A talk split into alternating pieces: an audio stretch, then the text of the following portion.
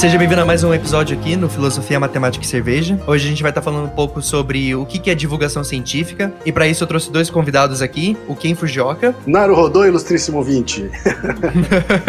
e também trouxe o Altair. Olá, sou o Altair de Souza. Tudo bem? e, bem, como o Ken já falou aí, é, os dois são do Naru Rodô, um podcast para quem tem sede de conhecimento ou para quem tem fome de conhecimento. Putz, eu errei aqui agora, aqui ao vivo, que saco. E, Enfim, quem fala um pouquinho mais sobre o Naruhodô aí pra gente. Então, o, o Naruhodô, ele é um podcast que fala sobre ciência, mas para quem não é cientista. A gente seleciona a pergunta dos ouvintes, ou seja, os ouvintes aqui representam o interesse das pessoas e faz os episódios uh, baseado nessas curiosidades das pessoas. Né? E o Altair é um cientista estudioso, né? Um maluco. um maluco. E estudioso, assim, o Altair gosta de dizer que a única coisa que ele faz bem é estudar, uhum. como se isso fosse pouco. E eu faço às vezes do leigo curioso, né? Do, do cara que tenta fazer as perguntas que os ouvintes fariam se estivessem é, no meu lugar. Né? Então, dessa forma, acho que a gente consegue falar de ciência de um jeito leve, de um jeito divertido, né? e acho que tem dado certo, assim, né? Já está há praticamente três anos aí com esse projeto e só cresce. Então já deu mais que certo, né? É, foi um projeto bem fortuito, assim, começou de repente. Foi uma ideia do Ken, ele, ele não deve lembrar, mas foi no, no Jardim da Loduca que veio a ideia. Eu não lembrava que era no Jardim. É, ali do Nossa. ladinho. Uhum. Foi quase uma conversa de, de praça, então. Vocês estavam sentados numa pracinha. Isso, era aí... uma pracinha do lado ali, não, mas o, o Ken me chamou, ele já tava com a ideia, ele me chamou, falou, ah, vamos fazer? Falou, bora. E aí foi assim. Legal, que legal. Ideias boas nascem do nada. E se o pessoal quiser uh, acompanhar, vocês estão no Spotify? Onde é que o pessoal te acompanha aí? Isso, acho que o, o mais prático acaba sendo o Spotify, porque é só você procurar, né, Naruhodô, N-A-R-U-H-O-D-O, e vai vir, um, o primeiro resultado vai ser o nosso podcast, mas a gente também tá em qualquer agregador de podcast, tá? Uhum. Através do feed, você pode ouvir também no, direto no SoundCloud, que é onde o nosso podcast fica de fato hospedado, e também no Deezer, às vezes o Deezer ele tira a gente do ar, volta, não sei exatamente por que isso acontece. Por via das dúvidas, vai no Spotify, né? É, o famoso isso. YouTube dos podcasts isso. agora. Ou Spotify ou os agregadores aí, né? O próprio, o próprio Google tem seu, seu player, né? Enfim, Castbox, né? Perfeito. E todas as redes sociais eles também estão aí embaixo, acompanha eles lá. Arroba Naruhodo Podcast no Twitter e no Instagram. Perfeito. Tá tudo aí na descrição. Então, vamos lá pro episódio, gente, depois desses recadinhos.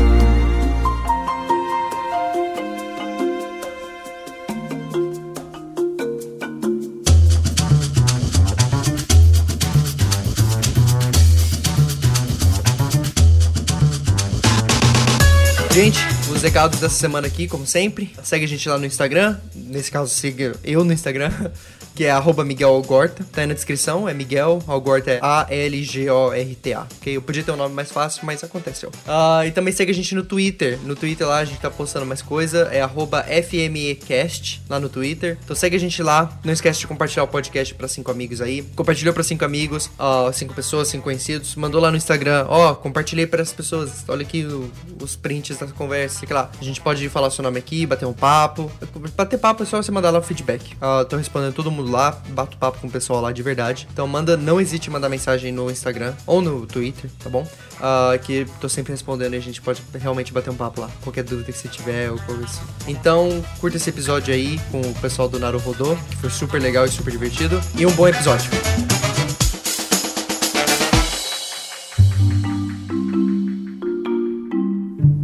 Primeira coisa que eu queria perguntar, talvez o Altai tenha mais experiência com isso. Altai, o que, que é divulgação científica? Como você definiria divulgação científica para uma pessoa que nunca ouviu falar? Então, vamos, vamos começar pela definição. Né? Definição de livro, assim, né? Que, apesar de ser uma área muito nova de estudo. Divulgação ou comunicação científica é a prática de informar, educar, é, divulgar conhecimento e trazer consciência sobre tópicos baseados em, no método científico. Hum. Essa é a definição. Tá? Muita gente confunde a divulgação científica a rigor com jornalismo. Né? Daí a confusão das pessoas. O jornalismo não tem necessariamente o compromisso de informar apenas tópicos que são cientificamente baseados. Uhum. Né? E aí é um nicho à parte, porque em geral o jornalista, pelo menos no Brasil, é, ele é muito mal formado do ponto de vista de entender o método científico. Ele é mais, uhum. ele é formado para coletar informações, organizar e tal. Né? Então ele escreve bem, mas não sabe muito bem sobre o que está escrevendo. Isso eu vejo pela, pela, pela USP mesmo, que é onde eu sou mais próximo. Uhum. O, e, e, você não tem, assim, uma formação. Agora que está começando, nos últimos 5, 6 anos, a formação específica em jornalismo científico, tem uma pós-graduação na Unicamp, né?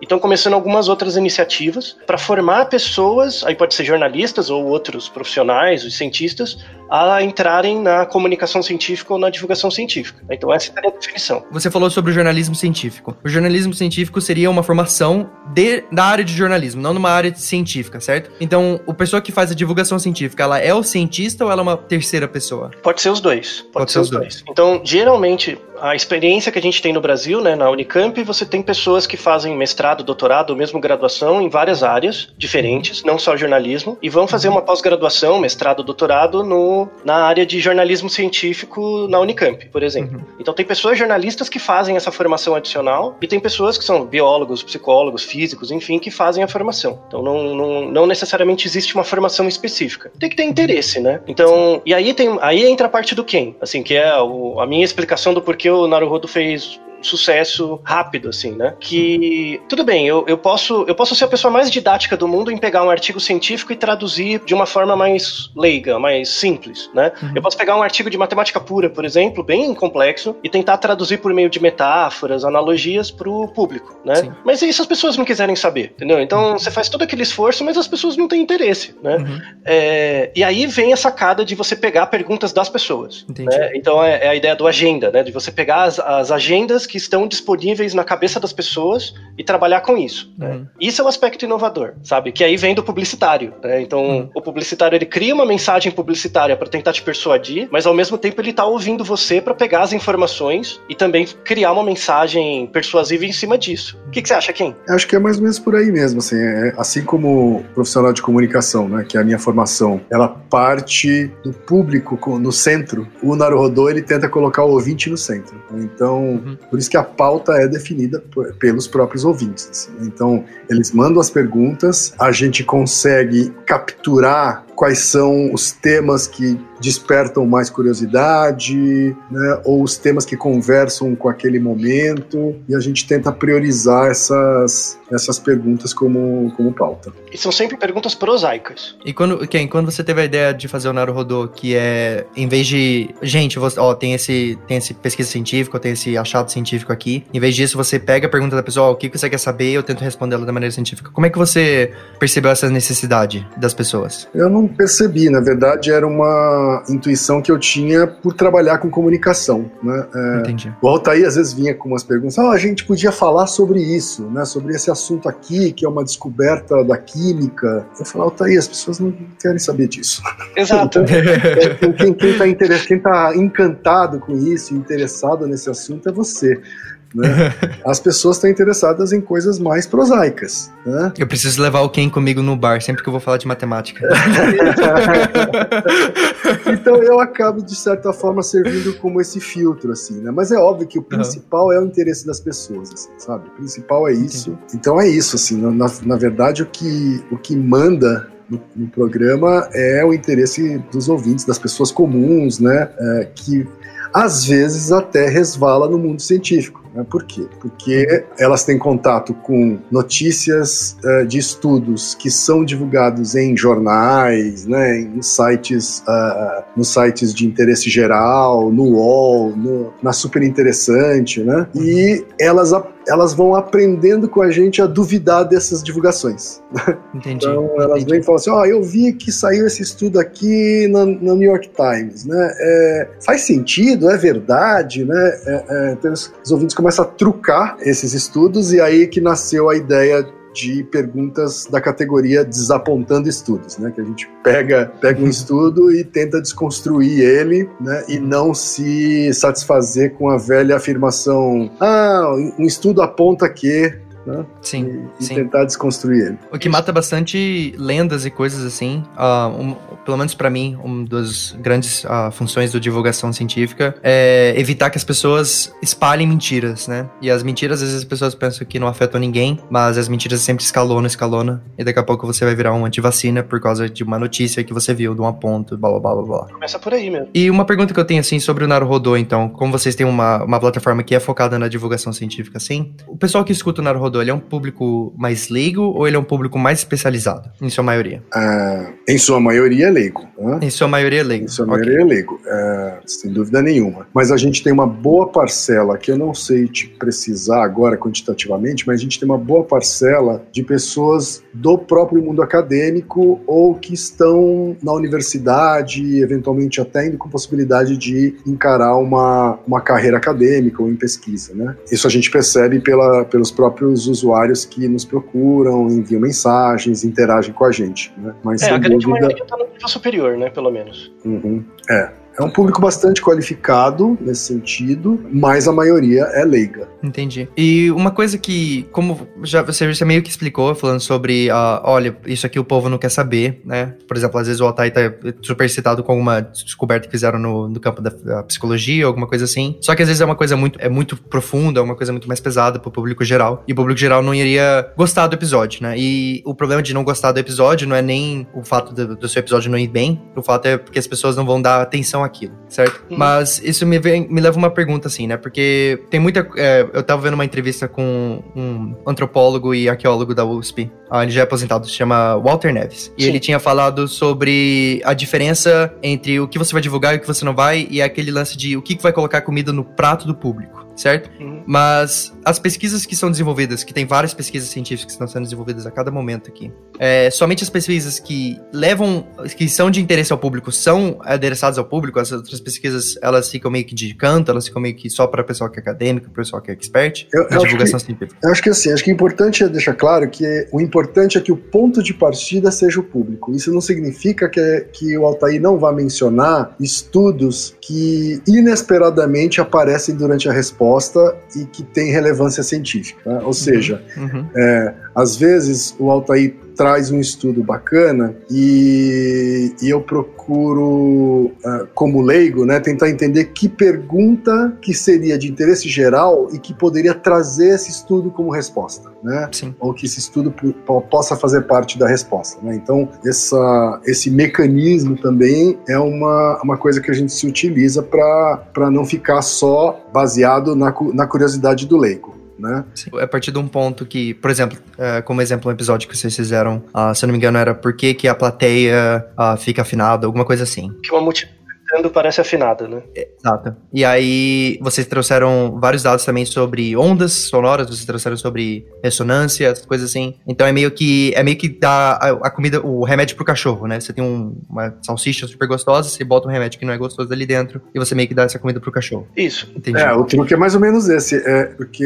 é isso, o Altair quando ele vai responder uma pergunta, tem, tem, tem perguntas, por exemplo, né? A, todos os episódios, é, o tema está em forma de pergunta, né? Ok. Esse é o formato que a gente escolheu. É, e tem perguntas que a resposta poderia ser sim ou não, né? Mas ele vira um episódio de 45 minutos. Magicamente.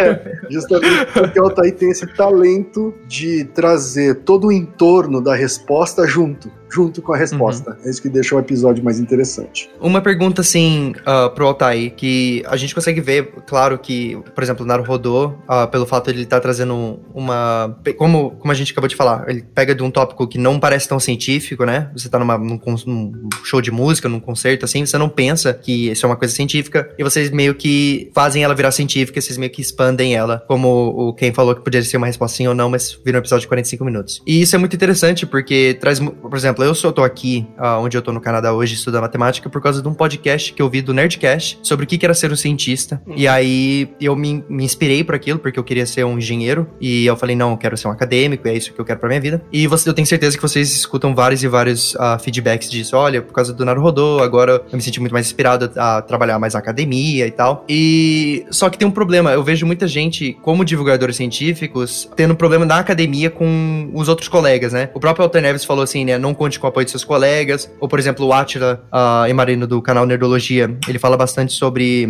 vários preconceitos que ele sofreu no começo, né? Que ele tava começando o canal do YouTube dele. E esses, todos os preconceitos eram dentro dessa bolha acadêmica. E, Altair, como é que, por que que acontece essa, essa preconceito com o divulgador científico? Por que que, por mais que a gente, pelo fato de você estar tá divulgando a ciência, pelo fato de você estar tá expandindo os, os horizontes do alcance daquela, daquele paper, alguma coisa assim, inspirando outras pessoas, ajudando a academia a crescer, por que que ainda tem pessoas dentro da academia e são contra isso? São contra o investimento de dinheiro nisso? São contra pessoas, abre aspas, perdendo seu tempo nisso? Então, tem três razões principais. Uma delas é mais historicamente definida, as outras são mais atuais. Ciência sempre foi uma coisa elitista, sempre. Assim, você pode usar o método científico e a ciência para estudar desigualdade, estudar pobreza, mas não é o pobre que faz a ciência, né? Sempre. Desde, o, desde a origem da, da ciência, desde o século XIX, com Popper, o método científico sempre foi uma coisa elitista, tá? em geral, europeia e branca. Então, qual é o, a moeda de troca do e, mascul e masculina também, né, Eu ia comentar isso. É isso, isso. evidentemente, né?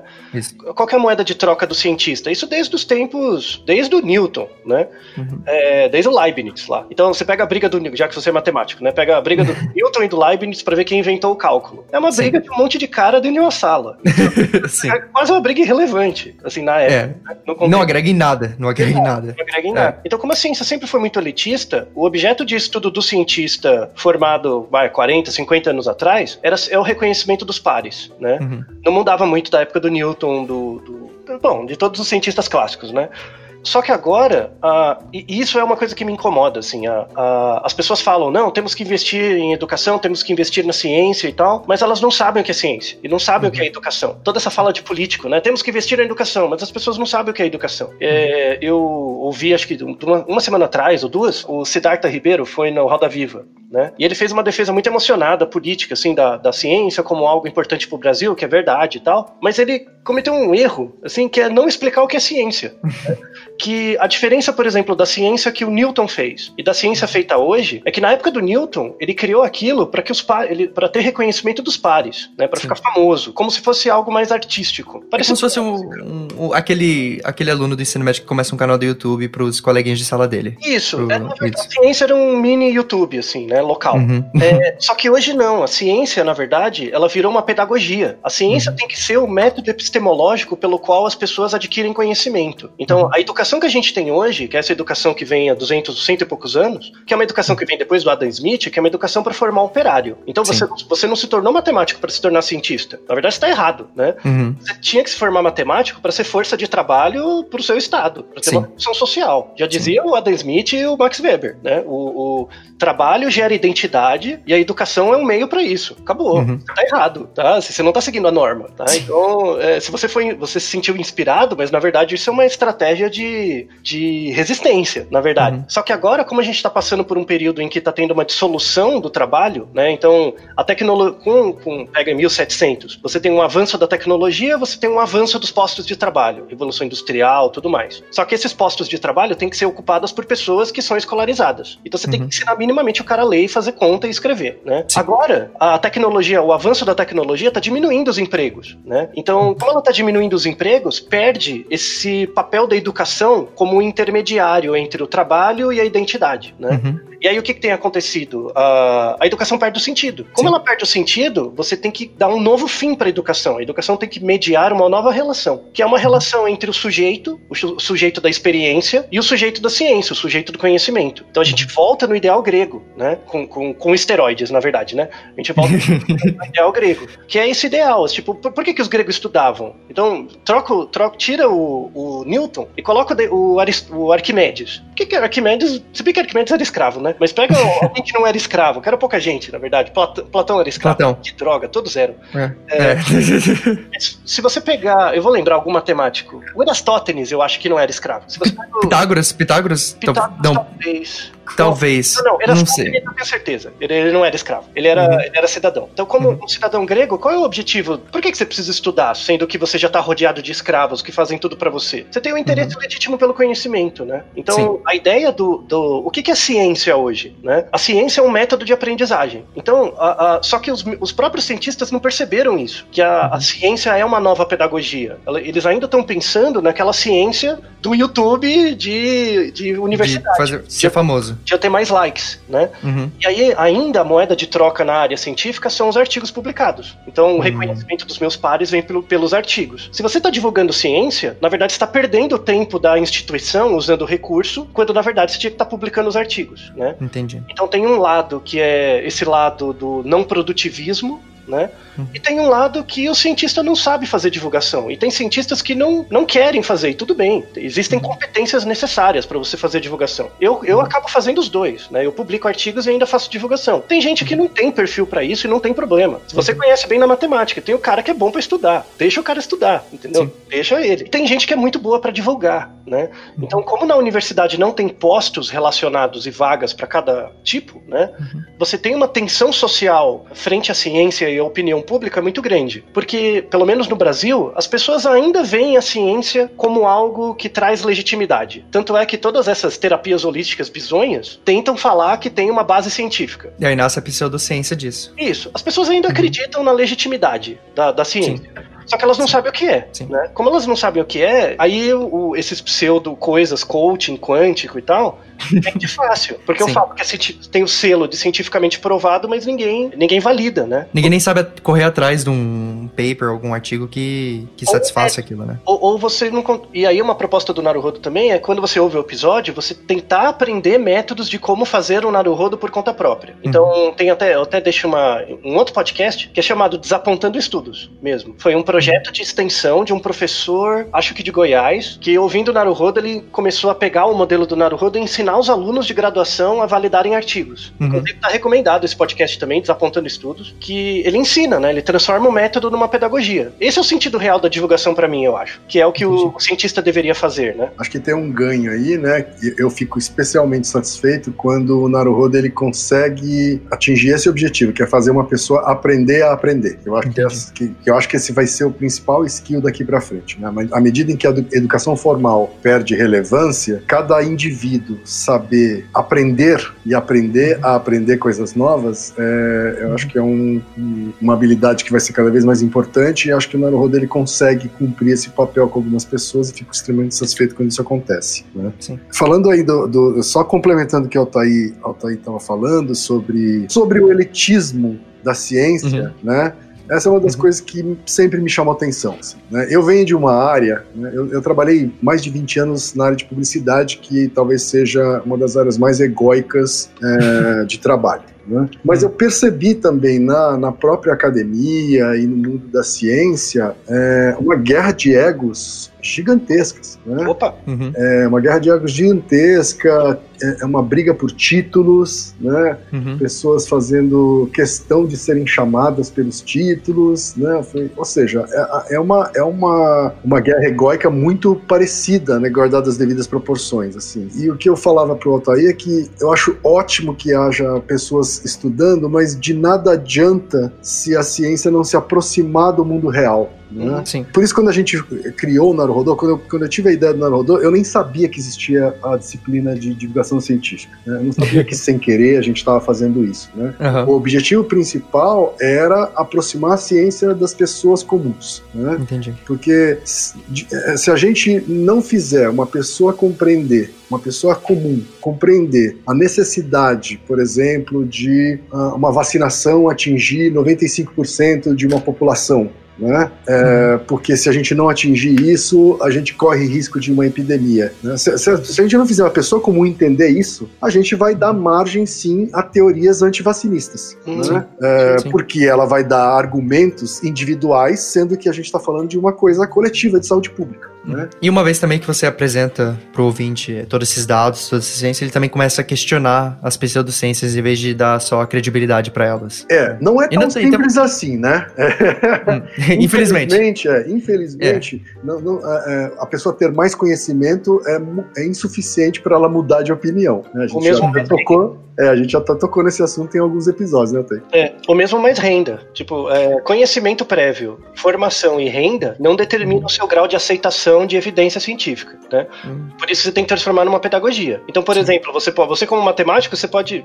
a- a- tem até um podcast da Leila que é sobre, que a gente fez sobre matemática. Você pode, por exemplo, discordar de número negativo. Sim, Eu não pode. concordo, eu não quero usar referência número negativo, porque número negativo me deixa triste e eu não quero pôr menos, gasta lápis. Uhum. Então eu quero inventar uma outra forma de apresentar as informações, igual o Gauss falava, que ele chamava Uhum. os números reais, os positivos, né, os grupo conjunto Z, de número direto, os negativos de inverso e os complexos de lateral, né? Uhum. E isso é uma forma de divulgar cientificamente os números, por exemplo. Entendi. Então não tem mais positivo, negativo e imaginário, né? Tem direto, inverso, lateral. Pronto. E, e- e isso é uma coisa que falta, sabe, para as pessoas. Então a- essa onda atual que a gente tem, ah, mas isso é o que eu acredito. Então Uhum. a, a formação a formação acadêmica no nível de graduação não, não, não prepara você para separar, por exemplo, fato de argumento, opinião de evidência, né? Você pega as até mesmo no ensino médio, né? Você pega as notas do PISA lá, tem um vídeo bem interessante que mostrou que 70% 70% das crianças brasileiras, que é uma amostragem né, da, do PISA, tinham um conhecimento de ciência, porque assim, a, a nota do PISA ela vai de A1 até A7, né? Ok, O, o A1, você não sabe nem ler, assim, tem dificuldade de entender as letras, tá? entendi. O A7,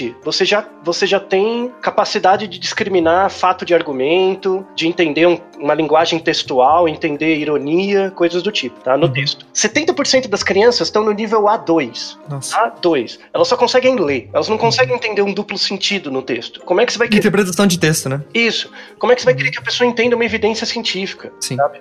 Sim. Então é muito mais fácil você dar um argumento religioso, Deus quis assim, então tá bom. É muito mais fácil para elas entenderem isso. E, e essa é a grande dificuldade hoje. Assim, a, a, a dificuldade que eu vejo pro Naruhodo hoje é como a gente comunica para pessoas com escolaridade mais baixa. Entendi. Sabe? Isso pra mim, eu, eu fico dias pensando nisso. Como comunicar, fazer É Naruhodo. porque é muito, é muito fácil falar com o pessoal que tem A5 pra cima. É muito fácil explicar pra eles o que que é fato e o que é argumento, né? Sim, que é a maior parte das pessoas que a gente que segue Naruhodo, né? Mas como é que eu falo com, com um cara com 11, 12 anos, sabe? Uhum. Começando a formar o Exato. espírito crítico, né? E fez escola Uhum. pública, que nem eu fiz, que a gente não tinha aula, né? Então, é- isso é um desafio grande, assim, é uma coisa que eu tenho pensado muito hoje em dia. Sim. Putz, matou. Eu até, até me emocionei aqui com o negócio. Desculpa. não, não, é porque é porque é muito difícil você pensar assim, ah, você vai e você divulga o seu conhecimento científico, só que nem 30%, né? Tudo bem que 70% estavam na A2, mas não quer dizer que os 30% vão entender o que você falou, né? Sim, é uma fração bem E, pequena. e é muito difícil você pensar nisso, porque o conhecimento em si, ele cresce só quando as outras pessoas têm esse outro conhecimento. Uhum. né? Esse conhecimento, ele tem que ser passado pra frente. Como passar esse conhecimento, que é uma coisa bem difícil mesmo. Pois é. Por experiência do quem com propaganda, né? Você vê o nível das propagandas, o nível de mensagem que você cria pra persuadir, sei lá, uma propaganda na Globo, e uma propaganda numa coisa mais especializada, o nível de diálogo é muito diferente. Né? E a ideia é criar a divulgação científica nesse mesmo nível, um nível mais simples e um nível mais especializado também. Uhum. Então, é porque são públicos-alvos diferentes, né? Pois é. A pessoa que tá no A5, ela não vai querer ler algo ultra simplificado, porque às vezes é um conteúdo meio tedioso pra ela, tá? É, perfeito. Ou, uma outra coisa que eu queria perguntar, porque a gente tava falando, voltando um pouco a- sobre o que é mesmo divulgação científica, qual que seria, assim, a diferença entre os meios de divulgação científica, né? Porque tem vários meios pra divulgar o seu paper, né? Principalmente, se você fez um artigo, você vai querer publicar ele em algum lugar, esse é o, o ponto principal de você ter feito um artigo. E às vezes você quer publicar, às vezes, uma revista científica, como a Nature, às vezes vai, a, a sua pesquisa científica vai aparecer num podcast, ou às vezes vai aparecer num vídeo do YouTube, na TV, no jornal, ou às vezes você tem os Talks, né? Que os TED Talks também são excelentes pra isso. Tem muita diferença entre essas mídias, tem muita diferença pra uma pessoa que vai, uh, pro divulgador científico que vai fazer entre essas mídias. É só o, o uso mesmo, por exemplo, o Atila. Vou explicar de novo, pegar o Atila aqui de novo. Do ou o Pedro Luz, do Ciência Todo Dia. Ele faz por vídeo, ele também faz um podcast dele lá, ele tem o próprio conteúdo dele, super legal. Só que se a gente jogasse o Pedro Luz do nada, assim, na TV, não ia dar certo, né? Uhum. É um público, é um público diferente. Só que essa divulgação científica, qual que é a maior, a maior diferença entre essas mídias? É só o público-alvo mesmo? Ou é é uma maneira que você vai expressar, o que, que vai ser divulgado, o que, que você vai escolher para ser divulgado. Compara, compara, por exemplo, o Atila e o Pedro Loss, por exemplo, ou o Naruhodo, com uhum. o é, Bickman. Você uhum. pegou o Bickman? Sim. Que passava na cultura, que era o Bickman e o Lester. Sim, sim, sim, sim. Eles, eles, transmitem o mesmo, muitas vezes o mesmo... O Neil deGrasse Tyson do, da TV Cultura. Isso. Só que era, era, influenciou uma geração inteira, né? Mas no fundo, uhum. é, parece um programa infantil, uhum. né? Por que, que o Bickman teve um impacto tão grande no Brasil frente a outros países? Porque o nível de entendimento das pessoas no Brasil na, na, nos anos 90 e 80 era infantil, né? Uhum. Então serviu como uma ponte. Muitos adultos lembram do Bickman, né? Uhum. Porque era um nível de ciência que eles conseguiam entender. Então, uhum. a, a, quando você vai ganhando massa, né? Comunicação de massa, você tem que nivelar, eu acho. Aí o me, me corrige. Pelo menos na ciência, você acaba nivelando um pouco por baixo, né? Quando você está em nichos do YouTube, você pode nivelar por cima. Então, uhum. eu sigo canais de matemática no YouTube que são extremamente elaborados e muito bem feitos. Mas você uhum. vê, tem 2 mil seguidores. Sim. Mas os vídeos são sensacionais, assim, incríveis, né? E tem outros, uhum. outros vídeos que são mais populares, que eles são tecnicamente errados, mas eles têm uhum. 10 milhões de seguidores e tudo bem, uhum. né? Uhum. Então, é, a, a, dificuldade é equacionar Não, isso. O, o Number File e... Eu só conheço o gringo pra isso, mas o Number Sim. File, por exemplo... É muito bom. Ah, é, um canal, é um canal muito grande, é muito bom. Uhum. Só que, por exemplo, tem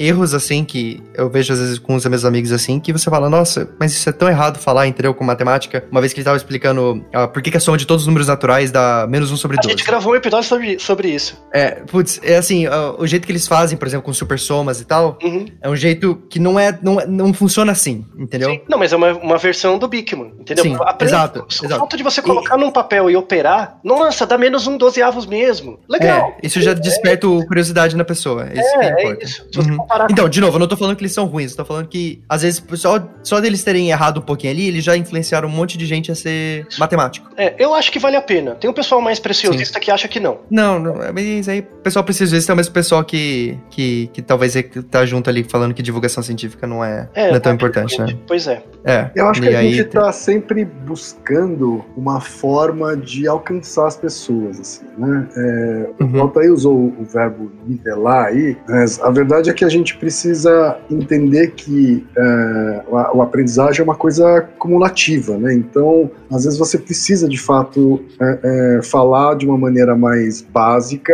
antes de chegar num, num, num, nível intermediário, né? Acho que é isso que o que o, que o Altair chamou de nivelar por baixo. Né? Mas a gente precisa uhum. falar de um jeito que a gente alcance as pessoas, porque senão elas abandonam. Né? Se a gente não alcançar essas pessoas, elas vão abandonar, elas vão abandonar e acho que abandonar é pior, abandonar o processo de aprendizagem aprendizagem é pior do que a gente é, flexibilizar o que a gente está falando para que a gente alcance as pessoas de acordo com o conhecimento que ela tem. Né? Eu acho que isso que, o, que você falou, quem é a diferença entre um bom professor e um mau professor no ensino médio. Uhum. Eu acho que o, os professores que, ah, eu gosto muito desse professor, não sei o que lá, é só porque esse professor ele sabe como comunicar para esse grupo de alunos, né? Tem muito professor, especialmente nas áreas assim uh, de ciência, a gente não vê tanto assim na, nas áreas, eu quero falar assim, o história, alguma coisa assim, mas, por exemplo, a matemática, as pessoas geralmente veem aquela figura do professor de matemática como aquele, aquele senhor de idade carregando os polígonos, entrando na sala de aula e ele vai colocar um monte de fórmula ali na, no quadro. E é só isso, né? Ele não vai explicar de onde aquelas fórmulas vieram, ele não vai explicar a história da matemática que tá por trás. Porque, por exemplo, tem muita coisa assim que eu. Um episódio que eu fiz que teve bastante feedback foi sobre um, um, um quadro que eu faço aqui agora que se chama Histórias da Matemática, onde eu tento pegar alguma parte da matemática e explico a história por trás daquilo. O primeiro episódio que eu fiz disso foi a história do número zero, né? Porque o número zero é um número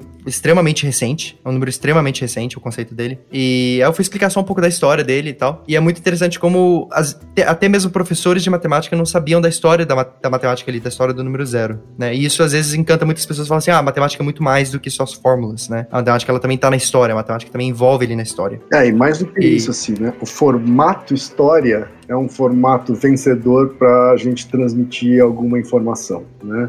Então, quando você envolve uma, uma coisa como a matemática, né, abstrata como a matemática, é, uhum. numa história, né, você captura gente que é, não necessariamente é interessado em matemática, mas é interessado em ouvir boas histórias. Exato. Então, Exato. a gente tam, o, o Altair também procura fazer isso com os temas que a gente aborda, né? Então, uhum. é, é se a gente vai falar sobre, sei lá, Altair, fala, se a gente não, vai falar sobre...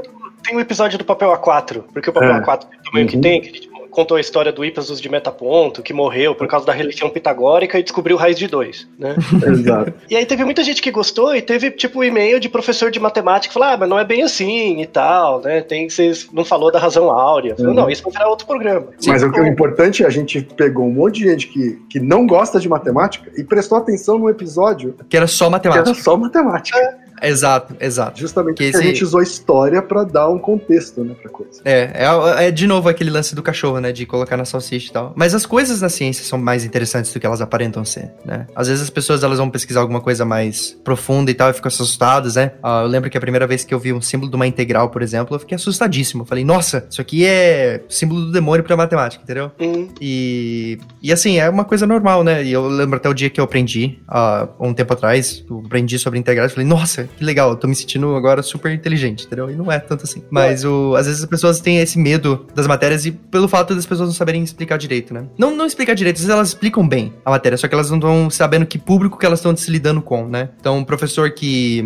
Ah, um professor, se você pegar um professor de quarto ano que tá ensinando, ah, sei lá, equações, é, álgebra abstrata, e jogar ele para en- ensinar uma sala de ensino médio, ele não vai ter habilidade de ensinar aquela sala de ensino médio. Uhum. Pelo fato dele falar com um público muito mais ah, expert, né, na, na área do que com o pessoal do ensino médio. É, eu, eu ouvi uma fala de um professor do IME, né, da USP, que era assim, não, os professores da licenciatura, né, em matemática devem saber todas as demonstrações. Eles têm que saber Uhum. demonstrar tudo, né, o teorema do valor médio, todos os, todos os teoremas. É, Uhum. Quase integral implícita, o teste disso, eu tive aula para fazer o teste de por que, que você pode fazer integral implícita lá, levou cinco aulas. Era 40 páginas de prova. E Eu adoro. Eu, como matemático puro, adoro. prova, essa desgraça, eu tirei um e-mail na prova. Eu falei, e, e aí ele, não, o, o cara que vai dar aula na escola, ele tem que saber isso, porque ele vai ter mais graus de liberdade pra dar exemplos, né? Uhum. Aí eu, eu até falei com esse meu colega que é estatístico, né? Falei, Uhum. mano, mas o- tem uma questão importante que é a motivação. O moleque não sabe pra que que serve a matemática, ele nem quer saber, ele quer ficar conversando com as pessoas da sala, ele não quer ficar entendendo a prova das coisas. Como é que Sim. você coloca. é, eu, eu tive uma experiência assim, foi no nível de, de graduação, mas é, era uma turma muito difícil, assim, porque os caras não queriam nada com nada, né? E o que é normal, tá? Os moleques não sabem o que Uhum. tá fazendo a graduação, e aí eu, eu tinha que dar aula de probabilidade pra eles. E aí eu, eu mudei o curso, assim, eu ensinei todos os conceitos de probabilidade, todos eles aprenderam o teorema de Bayes, porque eles usavam isso pra aumentar a chance de sucesso reprodutivo na balada. Eles colocavam Perfeito. eles pegavam as variáveis deles, transformavam no a priori, multiplicavam lá pelas chances que eles tinham com cada pessoa, e eles iam pra balada com papel. Meu Deus Não do mesmo, céu. faziam a conta. Não pegavam ninguém, né? Chegava na balada, pegava o dado, assim. Teve não namoro, conseguiu nada, teve né? namoro que rolava. Nossa, que Teve namoro que excelente. rolava. A Que pessoa, excelente. tipo, ah, eu gosto de uma outra pessoa da sala, mas não sei se ela gosta de mim. Então, eu tento estimar mais ou menos, ah, eu acho que das nossas interações, 70% das vezes parece que ela tá afim. Então, isso é o a priori. Aí eu tenho que pôr um teste. Aí eu peço pra um amigo meu, eu pergunto pro meu amigo, ó, eu tô gostando de fulana ou de fulano. Quanto que você dá de chance? Né? Fala, ah, eu acho que tá 60-40. Aí você tem o a priori, o posteriori, multiplica um, pondera, faz o teorema de Bayes, e aí você estima a chance de você chamar a pessoa pra sair e dar certo, né? Uhum. E em média dá certo. Então os moleques ficaram alucinados, assim, e aprenderam muito sobre probabilidade, aplicação, regressão e tal, com base nisso. Então, Uhum. Essa dificuldade pedagógica não são as demonstrações que te dá, Uhum. sabe? É, é- é uma percepção estética do ensino da matemática, que é um pouco Sim. diferente. A- a- a- tem matemática, por exemplo, às vezes é arte, às vezes é artesania e às vezes é ciência, né? Por isso que a Uhum. matemática em si ela não é uma ciência, ela é maior do que isso. Tem um field, assim, de matemática que se chama Mathematical Beauty, Hum. que é, a be- é o belo da matemática, até. Sim, as, a- as singularidades e tal, né? Mas a, Simetrias e tal. É, a dimensão estética da matemática tem uma parte que são as simetrias, mas tem uma parte que é a licenciatura. E isso é desconsiderado né, na- nos cursos de matemática, infelizmente. As licenciaturas são muito ruins, muito ruins em média, né? Tanto do ponto de vista de informação, quanto do ponto de vista de ensinar psicologia, de ensinar pedagogia. né? Os professores não são formados pedagogicamente adequadamente, porque a pedagogia é uma área tão várzea quanto a psicologia. E aí é um problema sério.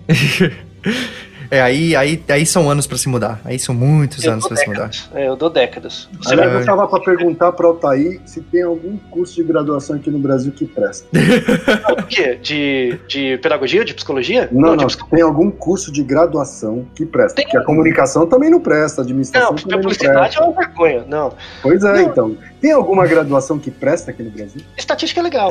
Estatística Olha o viés. é legal. Não, estatística, assim, matemática pura, por exemplo, pra, para o que se presta matemática pura é legal. O cara Uhum. sai bem formado, como matemático puro. Ele não vai ser nem uma pessoa feliz, nem um trabalhador. Mas, aí- né? então, áreas mais formais, tipo filosofia, os cursos são bons. A biologia, os cursos são bons em geral. Porque você não geralmente, um quando trabalhador. é ciência pela ciência, a ciência pela ciência geralmente é mais fácil. E os né? cursos são melhor construídos, assim, né? Uhum. Agora, os cursos aplicados são umas, uma zoeira, assim, é muito ruim. É, é muito fácil construir matemática pra matemática, o difícil é sair e colocar no papel no mundo real. né? Sim, pois é. Assim, não é, não é ou, fácil, ou fácil. ensinar essas pessoas a ganhar dinheiro com isso. Né?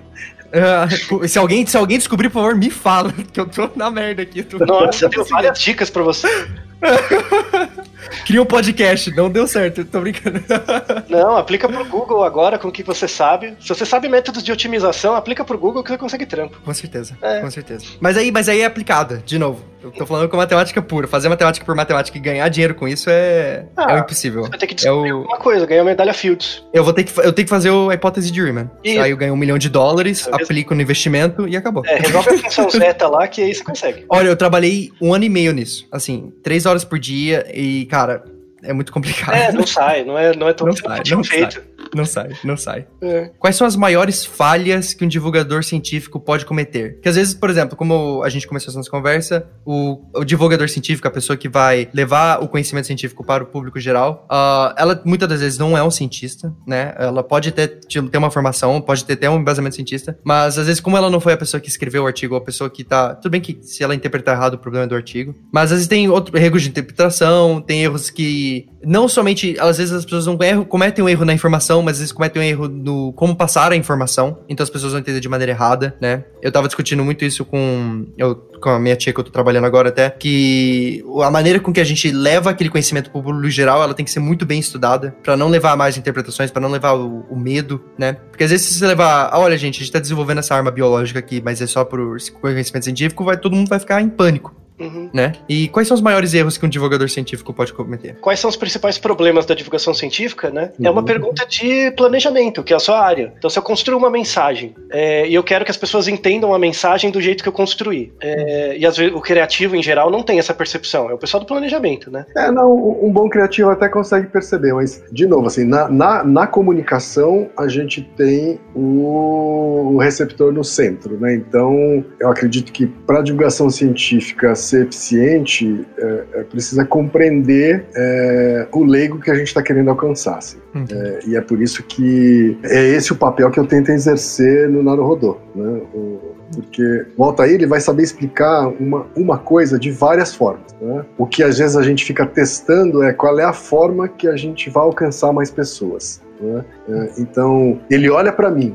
né? Tem explicações que ele dá e que eu só descubro na hora da gravação. Né? Uhum. Ele olha para mim, se ele, se ele viu que nem eu tô entendendo o que ele tá dizendo, né? Uhum. ele vai precisar usar outra estratégia. Isso. Entendi. Entendi. Ou seja, ter sempre o, o- o receptor, né? no caso do podcast, o ouvinte, como a- o ponto de referências. Uhum. E uma pergunta assim pra você, Ken. Ah, porque a gente, claro que a gente aprende sempre com os erros. Teve algum erro que você cometeu no, no- que vocês cometeram no Naruhodô com os episódios mais antigos e tal, que foi uma lição assim pra vocês, que deu alguma algum problema maior assim? Eu acho que assim, erro a gente. e- é, erros pequenos a gente comete o tempo todo, né? Porque. Sim, sim, tem. sim. Vira e mexe, Sempre. alguém manda um e-mail, ah, você falou isso errado, trocado. E essas É. coisinhas tem, né? E as Sim, pessoas sim, mandam, acontece. viu, cara? A gente não Isso. pode dar, a gente não pode dar uma escorregada que o pessoal já manda Que já- e-mail avisando que é acho- canelada. Sim. É.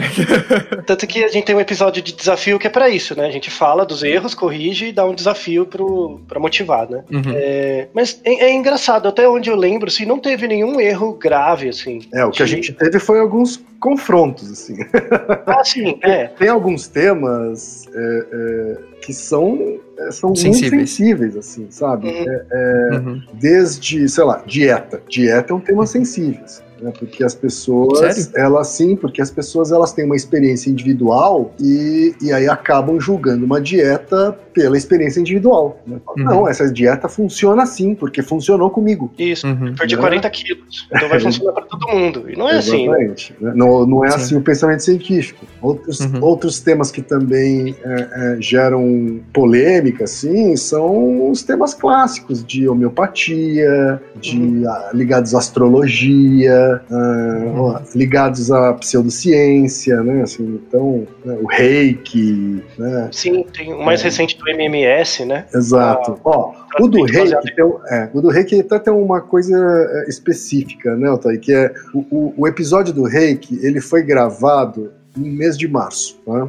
E foi no mês de março que a gente resolveu, resolveu convidar mulheres para apresentar o Naruhodô. Uhum. Né? Uhum. Que legal. Então a uhum. gente não apresentou. Quem apresentou foram as mulheres, a gente preparou a pauta, a gente é, produziu os convidados. E o uhum. episódio do Rei que foi tocado pela, pela Cris e pela Ju do Mamilos. Né? Olha que legal. É, e elas falaram, porra, vocês deram logo esse tema pra gente, né? Enfim, é, é, é, mas escolheram certo, escolheram as pessoas certas pra falar sobre isso. E, é, e não aí, tinha outras pessoas. E aí, aí, cara, o, as pessoas que acreditam no reiki, né, seja lá o que signifique, é, elas ficaram putaças, assim, sabe? Porque a, a, o episódio era pra, era pra falar que, que não há evidências científicas né, sobre a eficiência do reiki. Né? E, e, tinha inclusive uma convidada especial que, é, é, que sabia muito bem falar sobre o assunto. Faz doutorado na área. E Exato. Tal. E a gente tem certeza de que o raid, né, a reação negativa, ela foi ainda maior porque eram três mulheres. Uhum. Ah, eram duas mulheres apresentando, uma mulher comentando, sabe? Quem eu tenho certeza que vocês têm o mesmo problema que eu tenho aqui. Uhum. A maior parte do grupo que assiste esse podcast aqui são na sua maioria masculina. Uhum. Assim, na sua grande maioria, assim, absurdamente aqui para mim. Tá. Aqui, é o, é, se eu não me engano, é 80-20. É. Não, no nosso caso não é tanto. É. É, acho que tá mais pra 65-35. Sonho, mas, sonho mas é, chega a 70-30 em alguns episódios. Uhum. Mas de qualquer forma, a, gente tem, a gente tem certeza disso, sabe? Porque as pessoas começaram a, a, a usar, inclusive, o fato de terem sido mulheres para argumentar uhum. contra o programa, sabe? Assim, então, é, esse foi um é. aprendizado que a gente teve. A gente gostaria até de fazer experimentos para mostrar para os ouvintes né, que muitas vezes a, a interlocução acaba afetando uh, o julgamento das pessoas sobre. Ah, as pessoas atacam as mulheres de uma maneira mais pessoal também, né? Sim. Elas atacam o pessoal por causa da informação que ela passou ali, mas sim pelo fato dela ter né, ela é, é diferente. Às vezes as pessoas chegam assim, ah, essas mulheres aí falando coisas que elas não entendem. Pois né? é, pois é. Ninguém iria falar assim, ninguém iria falar assim, ah, esses homens aí falando coisas é, que eles não entendem. E, e elas fizeram um episódio sublime, assim, fizeram, produziram muito sim. bem. Assim. É, se fosse a gente fazendo mais ou menos, não ia ter tanto rage. Entendi. É. É. Por exemplo, se O que é triste, pegar, mas que bom que vocês estão tomando, fazendo isso. É, se você pegar um episódio, a gente gravou um episódio duplo sobre hipnose, que também é um tema uhum. bem sensível, assim, para muita gente. A hipnose tem uma validade em si, como técnica, mas tem um monte de gente fazendo treinamento de final de semana e acha que vira terapeuta e fica tratando gente.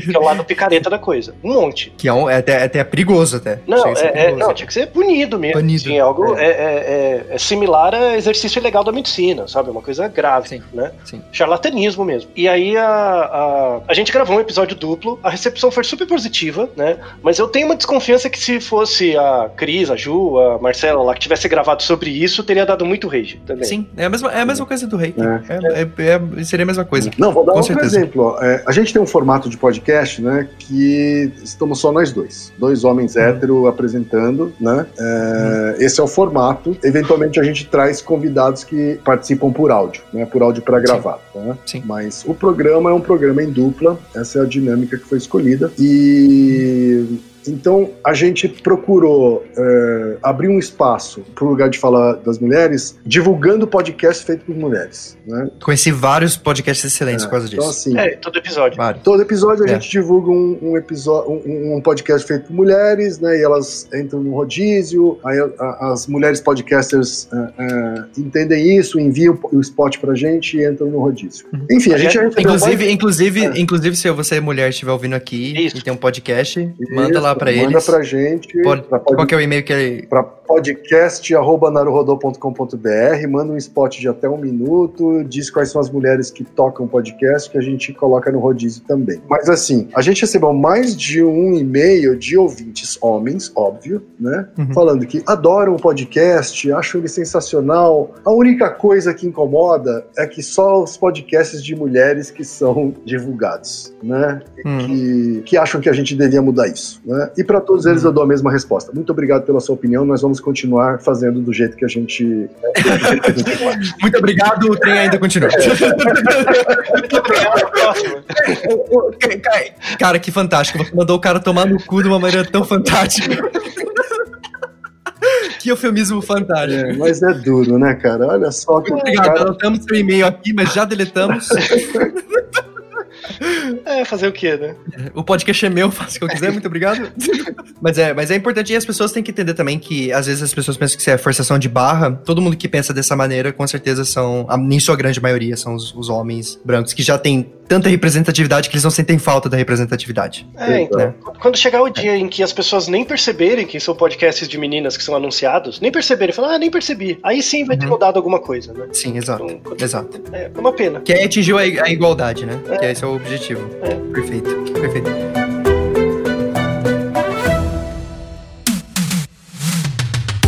Gente, vamos encerrando por aqui. Foi excelente esse papo aqui. De novo, uh, vai lá, saiu daqui, vai lá ouvir o. Vai lá maratonar o Dar Rodô. Que já tá em qual episódio agora? 200 e. 15. 200. É, acho que essa semana saiu 216. É, né? 216. É sobre, sobre ciúmes. Isso. É, sobre ciúmes. Eu ouvi, eu ouvi antes de gravar com vocês até, pra, pra ver se. Não sei se ia ter alguma coisa que dá pra puxar aqui. Uhum. Foi super legal. E, então vai lá, tem 216 episódios pra vocês maratonarem. Vai lá ouvir tudo. Tá tudo na descrição, no Spotify também, como já dito lá. E muito obrigado aqui, mais uma vez, Ken e Altai, por estar tá vindo aqui. Foi super legal. Obrigado. Muito obrigado mesmo. Um prazer. Espero ter mais tópicos onde eu posso convidar vocês dois pra gente gravar no futuramente. E fica aberto aqui também a casa do Filosofia Matemática e Cerveja para vocês dois. Obrigado. Muito obrigado pelo espaço. Foi um prazer. É. Um prazer foi todo meu. E então é isso. Muito obrigado por ter ouvido até aqui e até a próxima, gente. Tchau, tchau.